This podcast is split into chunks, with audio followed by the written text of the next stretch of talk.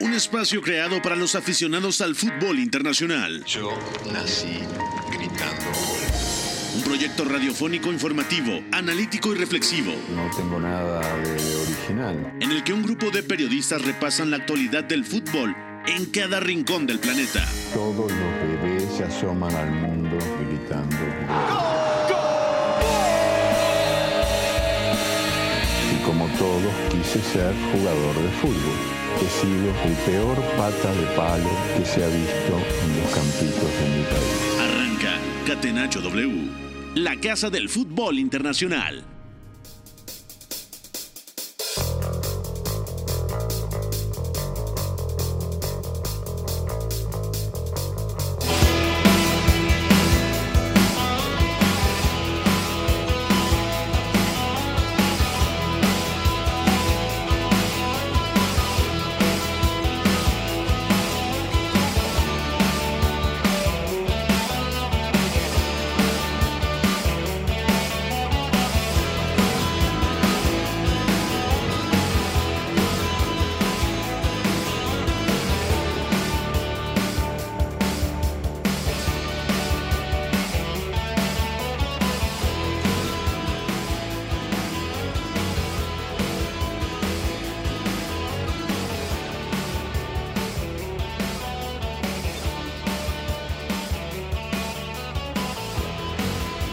Cuatro de la tarde con cuatro minutos, es viernes, pónganse cómodos, bienvenidos a Catenacho W. Arrancó la Liga Española con la victoria del Valencia 1 a 0 contra el Getafe. Jugó JJ Macías, entró de cambio, no marcó gol, el Getafe perdió en, en Mestalla 1 a 0. También arrancó la Bundesliga, empate 1 a 1 en campo del Borussia Mönchengladbach. El Bayern falló muchas ocasiones, pero también defensivamente dejó muchas dudas el equipo ahora dirigido por Julian Nagelsmann. La derrota del Arsenal, también platicaremos de este tema en la Liga Premier, 2 a 0 contra el recién ascendido el Brentford. Y bueno, mucho que platicar. También, ojo, en Francia, en la Liga ON, ha caído el Mónaco contra el Lorient. Mucho que comentar. Saludo a Charlie en los controles, a en la producción de este espacio, a Beto González. ¿Cómo estás, Beto? ¿Todo bien? Todo bien, Pepe, gracias. Abrazo para ti, amigo, para todos los que nos escuchan.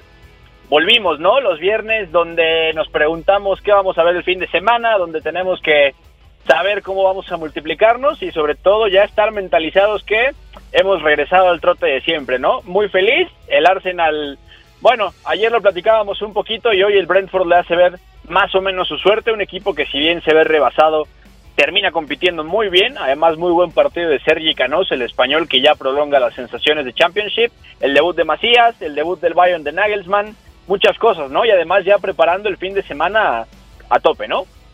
De acuerdo, por eso vamos a arrancar con la encuesta del día preguntándole a toda la gente cuál es el partido que no se pueden perder este fin de semana. La encuesta del día. Non poteva farlo venire dagli Stati Uniti senza farlo giocare. W. A nosotros nos toca prácticamente ver todos, Beto, pero si la gente se pregunta cuál es el partido entre sábado y domingo que no nos podemos perder, ¿cuál dirías?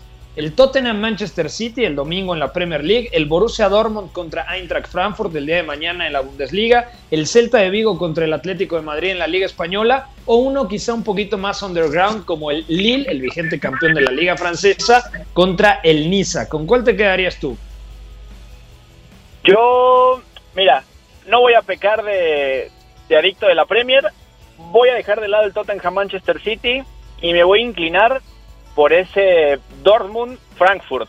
Simple y sencillamente por el atractivo que tiene tener dos entrenadores nuevos en los dos equipos, Marco Rose en Dortmund, Oliver Glasner en Frankfurt. Me parece que es un partido tácticamente de un alto nivel, bastante alto considerando el inicio de la temporada y además eso es producto, por supuesto, de lo bien que ha venido captando talento táctico, talento de entrenador la Bundesliga, ¿no? Un Marco Rose que va a tener para probar a Daniel Malen que se quedó con Erling Braut Holland, que también tiene ya eh, piezas, vamos a decir, que, que prolongan un poco la base de este equipo y me parece que va a ser muy interesante. Y lo mismo ya hablando del, del Frankfurt, ¿no? Que se quedó a Kostic, a Sou, a Kamada, evidentemente está Andrés Silva, que por supuesto ya llegó Jens Peter Hauge, que va a ser ba- bastante interesante verlo debutando en Bundesliga.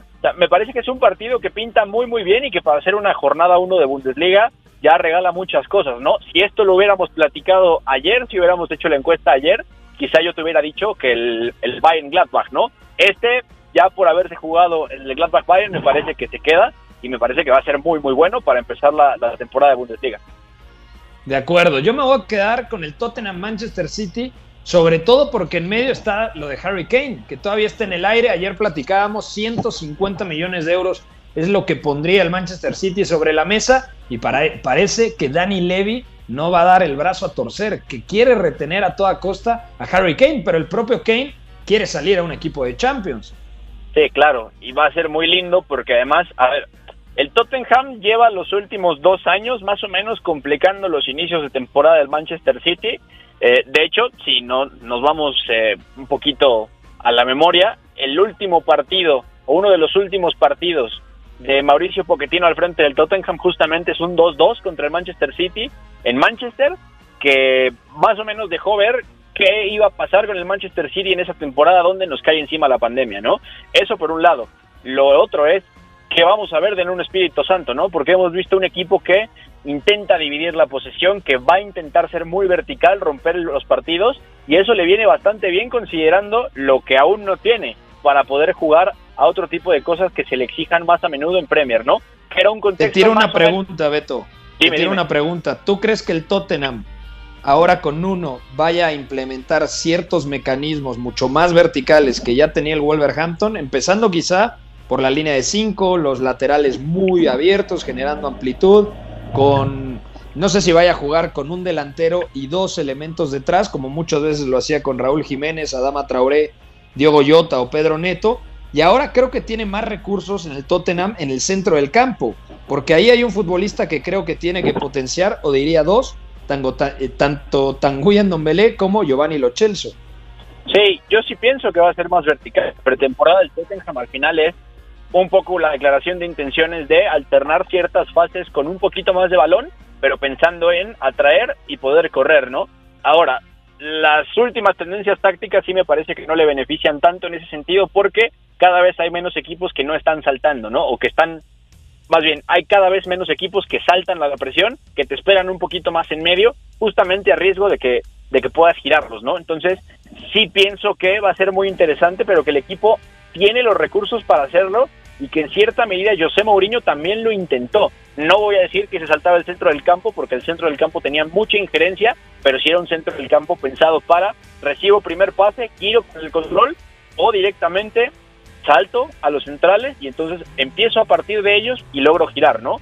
Entonces, no sí me parece que va a ser más vertical eh, a este Tottenham y me parece que va a tener que ir mezclando, pero la idea principal es esa, ¿no? Vamos a ver qué es lo que presenta contra un City que después de lo que vimos en la Community Shield no creo que a ver, no no es para echar la, emoción al aire con su inicio de temporada, ¿no? Hubieron sensaciones muy rígidas, evidentemente Guardiola no tiene a todo el plantel, pero más allá de eso, a mí me quedó la impresión de un equipo muy espeso y sobre todo muy pesado para poder asociarse corto y protegerse de la pérdida. Y es algo que este Tottenham va a poder penalizar bien sin importar que estemos empezando la temporada. ¿no? Hablamos de Son, hablamos del propio Kane, hablamos del Don Belé y además hablamos de una central que sea de dos o de tres, ya tiene otra solidez con Cristian Romero, ¿no? Las cosas cambian bastante, por ahí el Tottenham puede apostar a un, a un partido más cercano al que le convendría, ¿no? Pues ahí está, tú te quedas con el Dortmund contra Eintracht Frankfurt, yo con el Tottenham Manchester City. Bueno, ustedes díganos cuál es el partido que no se van a perder este fin de semana. Comenzamos el análisis de las ligas con la liga inglesa, la Premier League. Premier League.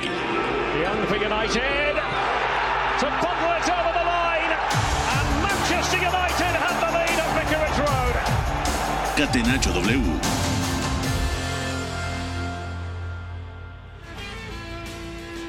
Bueno, primer partido de la temporada en viernes. El Brentford ha ganado en su regreso a Premier League. Pasó muchísimo tiempo para que volviera el Brentford y ha ganado 2 a 0 al Arsenal. Un Arsenal descafeinado. Respondió más por empuje que por creatividad en la segunda parte, pero realmente un debut decepcionante del equipo de Mikel Arteta, que hoy salió con un 4-2-3-1. Emil Smith Road como media punta, el doble pivote con eh, Loconga y Granit Xhaka, Nicolás Pepe, el marfileño por el costado de la derecha, en la izquierda el brasileño Gabriel Martinelli Y Balogun en el frente de ataque, este chico de apenas 18 años, este futbolista nacido, perdón, de 20 años, nacido en Inglaterra. El Arsenal cayó y muchos aficionados ya empiezan a reportarse a través de redes sociales y dicen que no confían absolutamente nada en el proyecto Goner, ni en Edu, ni en Mikel Arteta, ni en cómo está confeccionada la plantilla, entendiendo que hoy tenía dos ausencias importantes.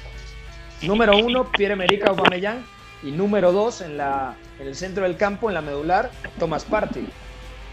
Sí, de acuerdo. Eh, hay, hay muchas cosas en este partido, sobre todo, primero lo que es el Brentford, eh, eh, volviendo, pero más que volver es que debute en Premier League, porque realmente el Brentford llevaba cerca de 70 años, exactamente. El Brentford jugó lo que era la First Division, que es importante decirlo, y, no, no juega la Premier League porque incluso pasa tiempo en tercera división, eh, cerca de los años 70, tiene una decadencia por ahí importante. Griffin Park, que era el, estadio anterior, ya se mudaron al Brentford Community Stadium, que es muy bonito, es nuevo en el barrio de Brentford.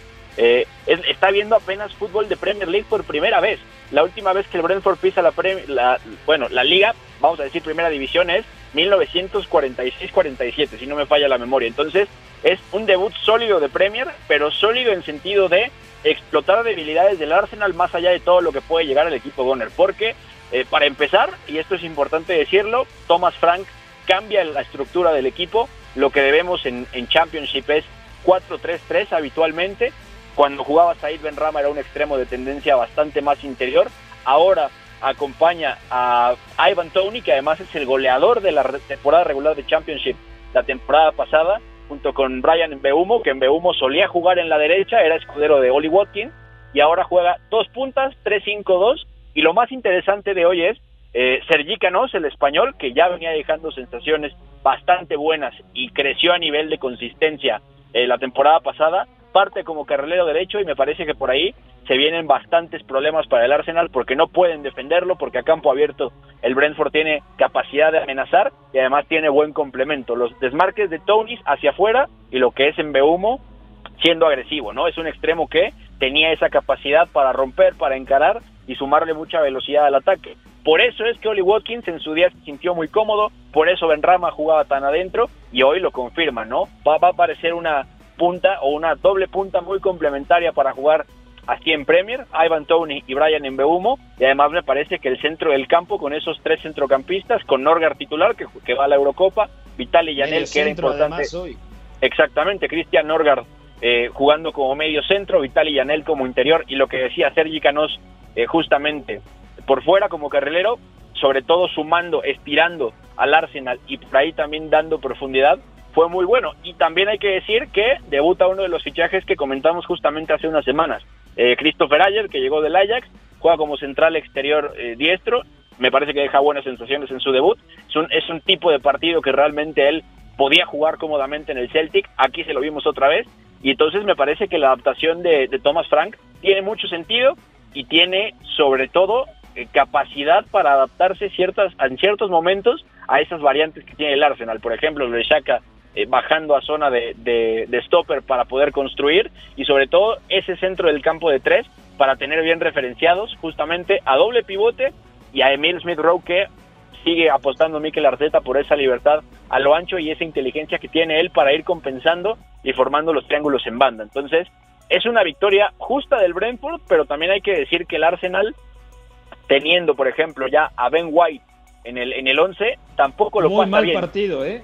Ojo, muy, mal. partido de Ben White. También mucha gente decía, pagaron 50 millones por este central. Hoy tiene un partido espantoso Ben White. Sí, es, muy malo. Eh, a ver, vamos a decir que con balón es aceptable, y digo aceptable porque al final Ben White lo que suma hoy es continuidad con balón, pero si nos ponemos estrictos, me parece que el Arsenal, teniendo problemas para sortear el bloque del Brentford en ese 3-5-2 o 5-3-2, White termina dando pases más horizontales, la estructura tampoco le ayuda y luego cuando el Arsenal pierde la pelota queda bastante expuesto, ¿no? Entonces sí me parece que eh, Ben White, más allá de las prestaciones hoy, no está cómodo, no está bien. Thomas Frank también va atendiendo las trampas necesarias y me parece que hemos visto un debut preocupante del Arsenal porque es justamente el tipo de escenario que debería haber mejorado de un año para acá, ¿no? Cuando empezó la temporada pasada, por ejemplo, decíamos, ok, el Arsenal es un equipo que es muy potente, atrayéndote muy arriba, girándote la presión. Haciendo esto es muy bueno, pero no es un equipo capacitado como para realmente girar un bloque bajo. O sea, le cuesta trabajo, le cuesta trabajo ir abriendo también esas rutas cuando un bloque se le para atrás y le tapa líneas de pase, y aquí se ha visto, el Brentford lo ha hecho bastante bien en ese sentido, y va a tener mucha tela que cortar Mikel Arteta porque más allá de la calidad individual de lo que es Ben White y de lo que son ahora los fichajes, lo Conga que es un director en la base de la jugada, le demanda mecanismos, ¿no? Entonces, ahora tiene materia prima, vamos a verlo, porque el Brentford sin tanta calidad sí me parece que los ha puesto en muchos aprietos. Sí, gracias a la intensidad. Ya decías lo de Janelt en el centro del campo, el, el alemán como interior izquierdo, lo de Onieka, eh, me parece que Onieka es nigeriano, ¿no? Y, y, saltaban constantemente por el doble pivote. O sea, hoy el Arsenal no solamente es que perdiera el partido, sino que se vio claramente superado por ritmo y por intensidad. Sobre todo la primera parte es muy mala, apenas un disparo en los primeros 45 minutos. Y lo que comentabas también en el costado de la derecha, muy poco del equipo Goner, termina saliendo de, de, de cambio Chambers. Y el mejor futbolista del Arsenal quizá el día de hoy, Shaka no me parece que hace un mal partido, pero Tierney, el escocés de nueva cuenta, vuelve a ser la válvula de escape por el lateral zurdo, pero en general, muy mal partido del Arsenal, Beto. Sí, de acuerdo, y también influye mucho, y, y me parece que es un, es un partido que Mikel Arteta se imagina de determinada manera para abrir un bloque, pero realmente la central, a, a mí me parece que todo parte de ahí porque Pablo Marí, por ejemplo, que es muy bueno con balón, ya lo habíamos visto en el Flamengo también, y en el Arsenal venía dejando buenas construcciones saliendo por la izquierda, recordando que es zurdo, bien natural, o sea, tiene buen pase tenso, puede llevarte arriba en conducción, pero es un central frágil cuando lo pones a correr hacia atrás y cuando tiene que defender a alguien tan potente y tan rápido como Brian en Beumo, ¿no? O sea, sí me parece que el partido que se imagina Arteta los tiene a los dos pasadores, constructores, pero no siempre tener una dupla de centrales como ellos te resuelve en automático todo lo demás, ¿no? Tú puedes tener estupendos organizadores de salida de balón, estupendos pasadores, pero la verdad es que lo que pasa después es aún más importante y es donde el Arsenal hoy pierde, ¿no? Tierney viene en defensa, por supuesto, y también dando esa amplitud cuando Gabriel Martinelli iba para adentro. Mucha gente a veces como que se queda con la sensación que Martinelli es es más zurdo, de hecho es diestro, y justamente lo que piensa hoy Arteta es Tierney por fuera, Martinelli por dentro contra Christopher Ayer justamente, y ahí ayer también se lo pasó bastante bien, considerando lo potente que es físicamente, lo alto que es también, y cómo puede controlar a un, tipo de extremo como Gabriel Martinelli, que no tiene un diferencial de, de velocidad, ¿no? Gabriel Martinelli puede encararte en corto, tiene ese uno contra uno, tiene gol, pero para abrir un bloque como este necesitabas también más regate quizá, ¿no? De acuerdo. Partidos destacados de este fin de semana en la liga inglesa, lo que ya comentábamos, del Tottenham contra el Manchester City, el United contra el Leeds. Este partido muy temprano, vamos a tener que madrugar mañana porque es 6.30 eh, tiempo del centro de México. El Leicester contra Wolverhampton, también buen partido y el Chelsea contra el Crystal Palace. Eh, mañana lindo enfrentamiento eh, en Old Trafford, Marcelo Bielsa que recientemente renovó contra el Manchester United. Me parece que ya pueden jugar, ¿no? Tanto Jadon Sancho como Rafa Barán. Sí, eh, Rafa Barán ya había entrenado, así que está es elegible. Jadon Sancho también es elegible. Y yo tengo mucha curiosidad de ese partido en específico porque la última vez que, que Leeds visita Old Trafford se lleva un 6-2 que el, sí. a ver, el Manchester United es mm, muy contundente, el inicio del partido es un huracán completamente, pero no me parece que el partido haya sido realmente para un 6 a 2. ¿Me explico? O sea, sí me parece que la facilidad con que el Leeds puede poner en aprietos a ese United es un antecedente que debemos tomar en cuenta y sobre todo también pensar en que la pretemporada del Manchester United, independientemente de los fichajes, yo la pongo de regular a mala, ¿eh? Y, las pretemporadas sí puedes evaluarlas así, porque al final ves intencionalidad, ves propuestas, ves distintas variaciones, y la verdad es que lo que vi del Manchester United en pretemporada, salvo el 4-0 al Everton, es, es bastante pobre. Entonces, vamos a verlo. Y tengo duda también de cómo va a plantearlo Marcelo Bielsa, qué, qué variaciones habrá metido para esta temporada, y además considerar que, ya que se fue Jan Alioski, el que pinta para titular en ese costado izquierdo, porque además costó 15 millones, es Junior Firpo. ¿No crees que se quedó corto en el mercado de fichajes el Leeds? ¿No, no le faltó eh, invertir como el Leicester, como el Aston Villa? Quizás sí, y sobre todo me parece que la apuesta es mucho ya que Jamie Shackleton, por ejemplo, se asiente como, como interior. La, pretemporada la juega justamente así. Dato curioso, ya usa la, la camiseta 10 que portó Edgian Alioski en los últimos años. O sea, me parece que hay una pista interesante. Me parece que también va a ser tiempo del paso adelante de Rodrigo Moreno, seguramente como interior, ligado a la media punta. Pero la verdad es que Leeds solamente fichó a, a Junior Firpo y las salidas fueron muy claras. O sea, Cebalioski, evidentemente fue Pablo Hernández. Eh, quizá sí, quizá haya hecho falta pensar en un pivote, por ejemplo, de reserva, porque Calvin Phillips ya ha tenido fases de lesiones donde se ha tardado un poquito en volver, ahí ha tenido que jugar Kling, ahí ha jugado Pascal Strauk, que ha mejorado bastante, por supuesto, el neerlandés, pero sí, ¿no? Quizá haya hecho falta un par de fichajes y habrá que verlo, porque 15 millones por Firpo y no fichar nada más, quizás sea un poquito raro, ¿no? Habrá que ver qué están pensando para las últimas dos semanas, también para el invierno. Y también porque dejaron ir a, a, Lioski al, según leía, Arabia Saudita, ¿no? Entonces, también me parece que es una baja sensible, pero creo que tenía argumentos para reforzarse, porque a día de hoy, mientras no fichen más, el objetivo de Leeds United, y hay que ser muy claros porque luego le gusta a la gente criticar a Marcelo Bielsa, el objetivo de Leeds esta temporada es mantenerse en media tabla con esta plantilla.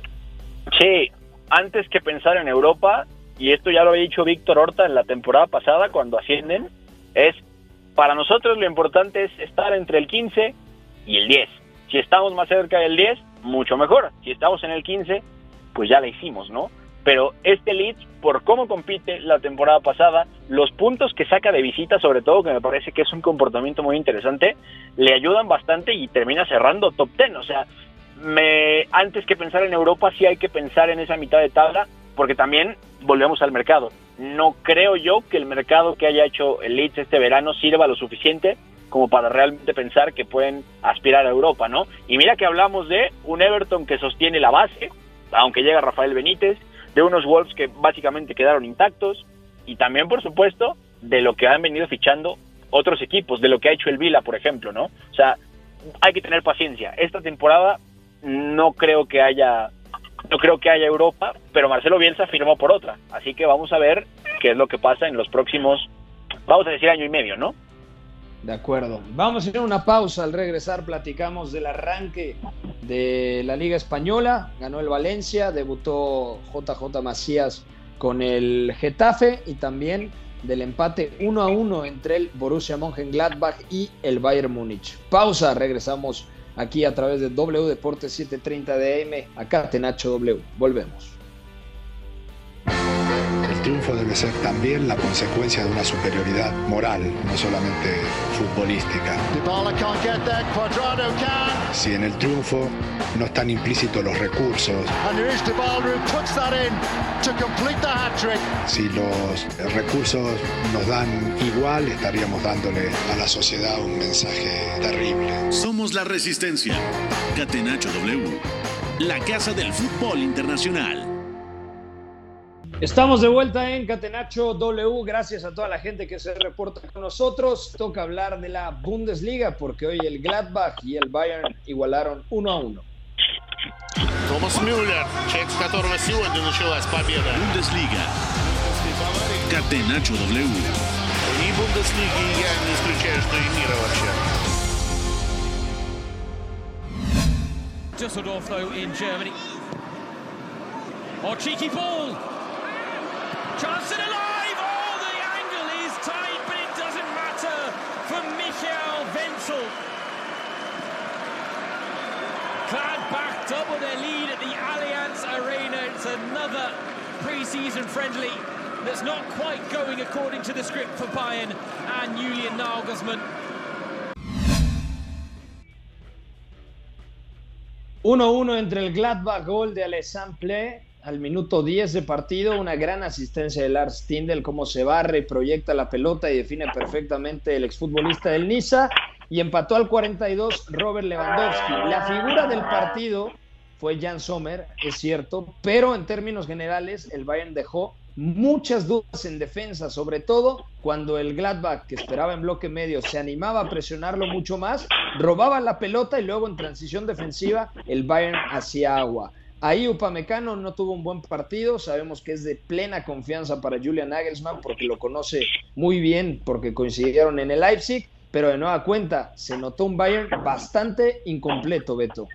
Sí, de acuerdo, y sabíamos que podía pasar y sabíamos que el primer día iba a ser algo que iba a tener que enfrentar Julian Nagelsmann, ¿no? Así que sí me parece que de alguna manera eh, Dayot Upamecano mostró un poco más las costuras, sí, y me parece que también hasta cierto punto el Gladbach vamos a decir que puede perdonar un poco al Bayern y es un poco lo que habíamos pensado, porque me parece que el equipo de Adi Hutter sabía cómo tenía que presionar, me parece que lo proyecta bastante bien y luego también hay que decirlo claramente, este equipo que además venía eh, parchando cosas, que venía dejando ahí bajas en el camino, no se siente cómodo. También hay que recordar que, por ejemplo, Benjamin Pavard no estaba disponible, estaba lastimado del tobillo, y el que juega, por ejemplo, es uno de los chicos justamente del filial, del filial Josip Stanisic. Entonces, me parece que es un poco lo que va a ser la temporada del Bayern Múnich, pensando en muy buena medida qué va a hacer Julian Nagelsmann cuando no tenga justamente el equipo titular, ¿no? Así que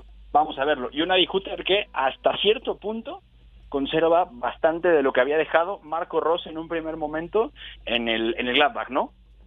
Un Gladbach muy vertical. A mí me gusta este once inicial con Neuhaus y con Christoph Kramer en el centro del campo, eh, abierto en el costado de la izquierda Wolf, el austriaco, en la derecha Patrick Hermann, como media punta Lars Tindel y luego en punta eh, Plea. Dejó buenas sensaciones y lo platicaba con nuestro compañero en editorial Puskas, Iñaki María, Scali, el lateral izquierdo norteamericano, menos de 20 años y bastante buen partido. La saga creo que se comportó bastante bien. Repito, la figura del partido fue Jan Sommer, pero si uno analiza lo que, lo que fue el trámite del encuentro, yo creo que el Bayern volvió, volvió a, a dejar sensaciones inconclusas, sobre todo en el aparato defensivo. Y tampoco es que haya generado tantísimas ocasiones en ataque. Sí tiene por lo menos tres claras, pero por ejemplo, un partido de nueva cuenta muy flojo del héroe Sané, que todo el mundo espera en Bavaria el salto de calidad del exfutbolista del Manchester City y del Schalke 04. A día de hoy, yo creo que Kingsley Coman va a seguir siendo el titular. Hoy ingresó en la segunda parte, por ahí del minuto 70, precisamente por Leroy Sané, pero poco de Coman y poco de Serge Gnabry también.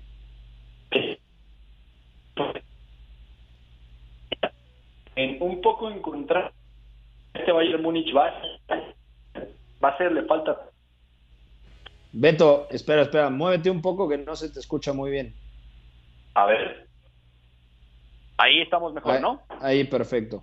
Perfecto. Sí, lo que decía es que justamente hablamos de un Bayern que va a tomar tiempo en asentar comportamientos que a Nagelsmann le interesa, ¿no? Por ejemplo, empezar a afinar esa, esa contrapresión después de la pérdida, empezar también a afinar de alguna manera estos escenarios donde va a llegar mucho, pero además donde muchas veces parado ya en el centro del campo, eh, va a tener ese problema de controlar la línea y sobre todo de lo que va a tener que hacer ahí Dayotu Bamecano, teniendo que comandarla y también sincronizándose con Niklas Zule, hoy que es el, que, el, titular, y luego a priori me parece por lo que por lo que tienen la plantilla y por lo que van a ser las piezas el embone Lucas Hernández que era un poco lo que comentábamos ayer no y además tiene mucho sentido hoy lo que plantea justamente Adi Hutter porque le deja ir toda la velocidad arriba, ¿no? Un, un buen lanzador como Stindl, Hans Wolf, que sabe picar perfectamente, que es un jugador que se relaciona bien con el espacio, y sobre todo lo que es a la Alassane Plea, que te juega bien al apoyo y luego también te marca la ruptura. Y hoy cayendo justamente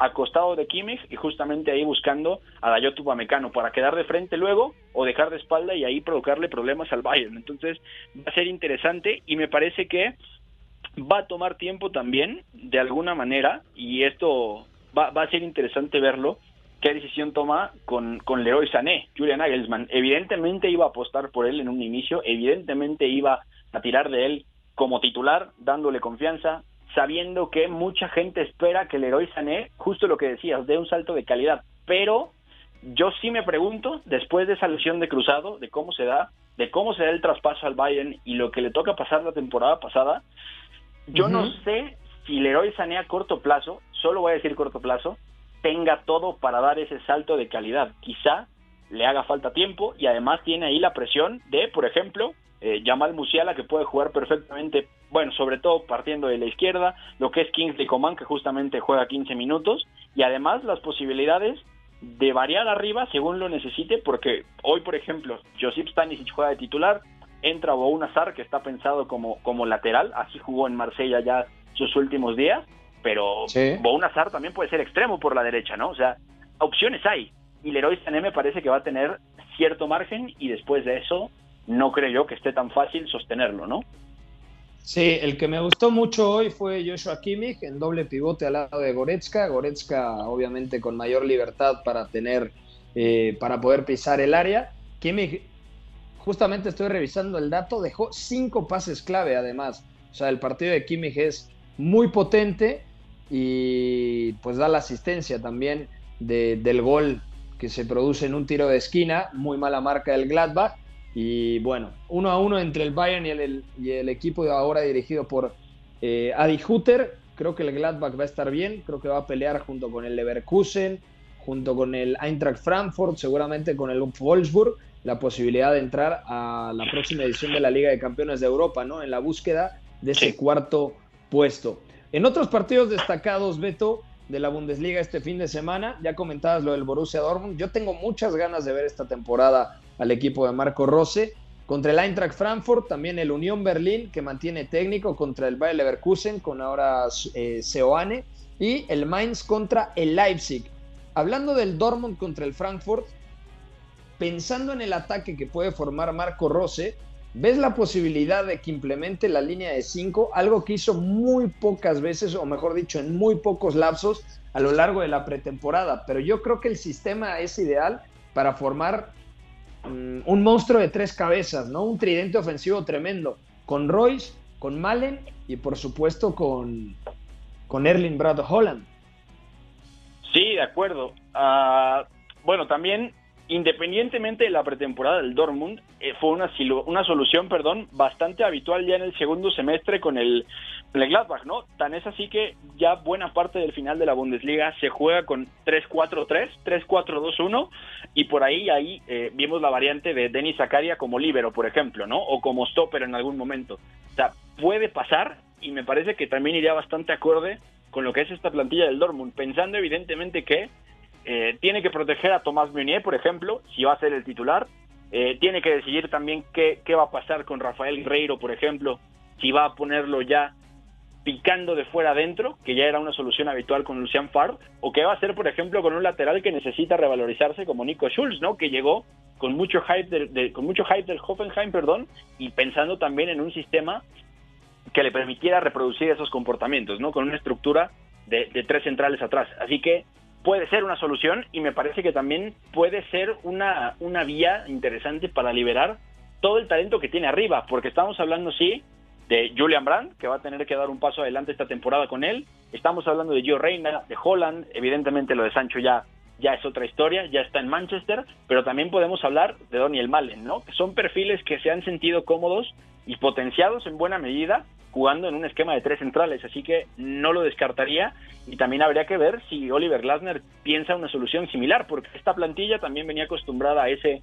3-5-2 de, de Adi Hutter o 3-4-3, aunque al revés de Marco Rose eh, ya venía utilizando otra vez doble pivote y 4-2-3-1, ¿no? Que era bastante similar a lo que tenía eh, Glasner en Wolfsburg, así que ahí hay muchas dudas, por eso lo ponía yo como mi partido favorito del fin de semana, porque es un partido que es un rompecabezas por armar completamente, ¿no? Vamos a ver la primera idea competitiva de los dos entrenadores y vamos a ver si conservan cosas o si definitivamente vuelven a lo que ellos traían antes de las modificaciones que metieron en sus anteriores clubes.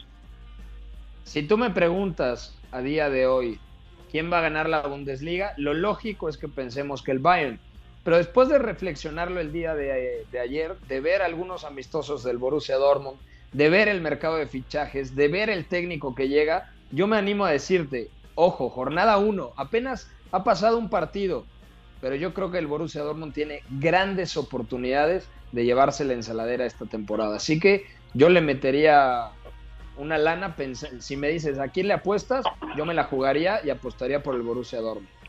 Interesante, ¿eh? Yo tengo mis dudas, sobre todo por lo que comentábamos ayer, ¿no? O sea, el cambio en los banquillos es tan fuerte, o sea, esto no, no recuerdo haberlo visto al menos en 10 años en la Bundesliga, y va a significar una modificación muy fuerte de cómo van a competir los equipos, ¿no? Porque no son, o a priori son plantillas armadas para los antecesores, y eso es bastante interesante de ver, ¿no? Salvo, evidentemente, lo del Bayern, que al final se desarma de alguna manera y Julian Nagelsmann tiene que empezar a edificar lo suyo, no desde cero, pero sí quizá con menos antecedentes, ¿no? Pensando las bajas que hubieron.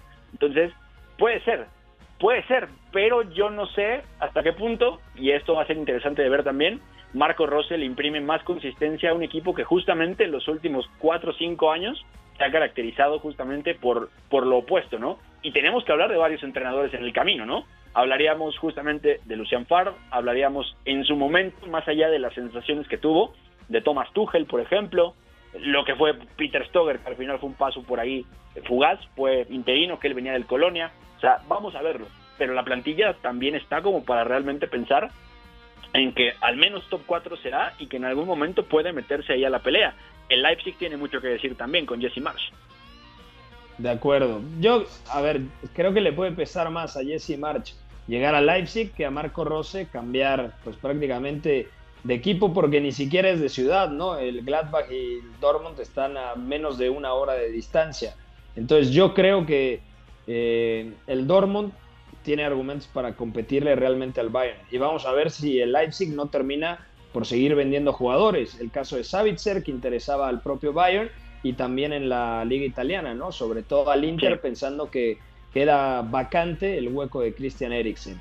Eh, cambiamos de liga, si te parece, vamos ahora a la Liga Española. Debutó JJ Macías, aunque el Getafe perdió en su visita a Mestalla, perdió contra el Valencia 1 a 0. La Liga. Con el balón en bandeja de plata, gol. Marca el Atlético de Madrid, sociedad ilimitada. Catenacho W.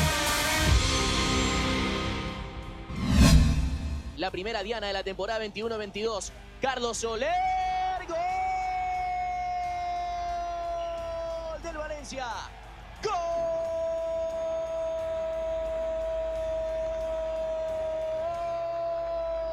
del equipo. Va por el empate. Bueno, Carlos Soler desde los 11 pasos fue un partido muy loco porque al minuto 3 Hugo Guillamón ya había sido expulsado Luego se quedó también con 10 hombres el Getafe con la expulsión de Cábaco, el, futbolista uruguayo. Entró JJ Macías en el segundo tiempo al minuto 67 por Sandro Ramírez, aquel que conocimos con el Fútbol Club Barcelona. Y realmente, bueno, no, no vi el partido al 100% porque estaba primero en la Bundesliga y luego en la Premier, pero de lo que puede detectar con el ingreso de JJ Macías es que creo que todavía le falta muchísimo al Getafe. ¿En qué sentido le falta? Creo que es una plantilla cortita, creo que JJ eh, Macías va a poder tener minutos. Por ahí se decía que falló una clara de gol, pero estaba en fuera de juego. Entonces yo creo que entre el propio Sandro, Enes Unal, eh, también este delantero que lleva años, eh, Mata y JJ Macías, pues es un, es un ataque interesante el que tiene Mitchell. Pero el objetivo del Getafe, si nos apuramos y nos aventuramos a decirlo, es no perder la categoría, porque es una de las peores plantillas a día de hoy en la Liga Española, ¿no? Sí, y además tiene un downgrade importante de, la forma en la que competía justamente con Bordalás, ¿no? Porque va a cambiar, evidentemente tiene que, por ejemplo, sumar ya un central, lo de Cabaco era la idea y sale expulsado muy temprano también, o sea, sí creo yo que a Michel va a costarle trabajo asentar ciertas cosas, pero por ejemplo tiene una sinergia interesante. Ya lo decías, lo que va a hacer Sandro Ramírez, sobre todo jugando más al, apoyo, y Enes Unal más arriba, ¿no? O sea, el sentido de esa doble punta que, por lo que vimos hoy, yo tampoco pude verlo a profundidad, pero lo que alcancé a detectar hoy es que va a buscar mucho ese juego y que también, de alguna manera, va a depender mucho de cómo controlen Arambarri y Maximovic ciertas situaciones, sobre todo cuando hablemos de segundas jugadas y cuando hablemos también de, de mucho lo que va a ser con balón, Maximovic dirigiendo y Arambarri empujando más, eh, empujando más arriba con Aleñá poquito más cerca, ¿no? El tema es que es un equipo que no tiene tanta calidad individual, por supuesto, punto número uno. Llegó, y punto, llegó Vitolo, ¿eh? Sí, exactamente, también llegó Vitolo, exactamente, o sea, eh, es un tema bastante interesante, pero más allá, por ejemplo, de lo que es Vitolo, de lo que podría darte Sandro, de lo que es Enes Unal, no tengo tan claro que el, que el Getafe tenga tanto eh, como por calidad individual, hablando de eso, para sentar ciertas cosas. Que el Valencia, por ejemplo, con Bordalás, simplificando ciertas cosas, lo tiene. Y además hay que decirlo, es interesante que hoy juegan Alderete y Paulista como centrales y el que acompañó a Daniel Vaz fue Hugo Guillamón. Entonces Guillamón ya también nos deja otro tipo de, cositas porque lo habíamos conocido como central, luego también como lateral bajo y hoy jugando en un doble pivote, pero nos dura muy poquito. Es más, la, estadística es, es hasta graciosa. Tiene un toque y un pase. Tres minutos duró en el campo. Tres minutos únicamente. Bueno, Guillamón yo creo que tiene mucho futuro. Creo que el hecho de colocarlo de centrocampista no está mal tirado. Habrá que verlo, ¿no? Porque hoy no lo vimos absolutamente nada. Tres minutos y ya expulsado.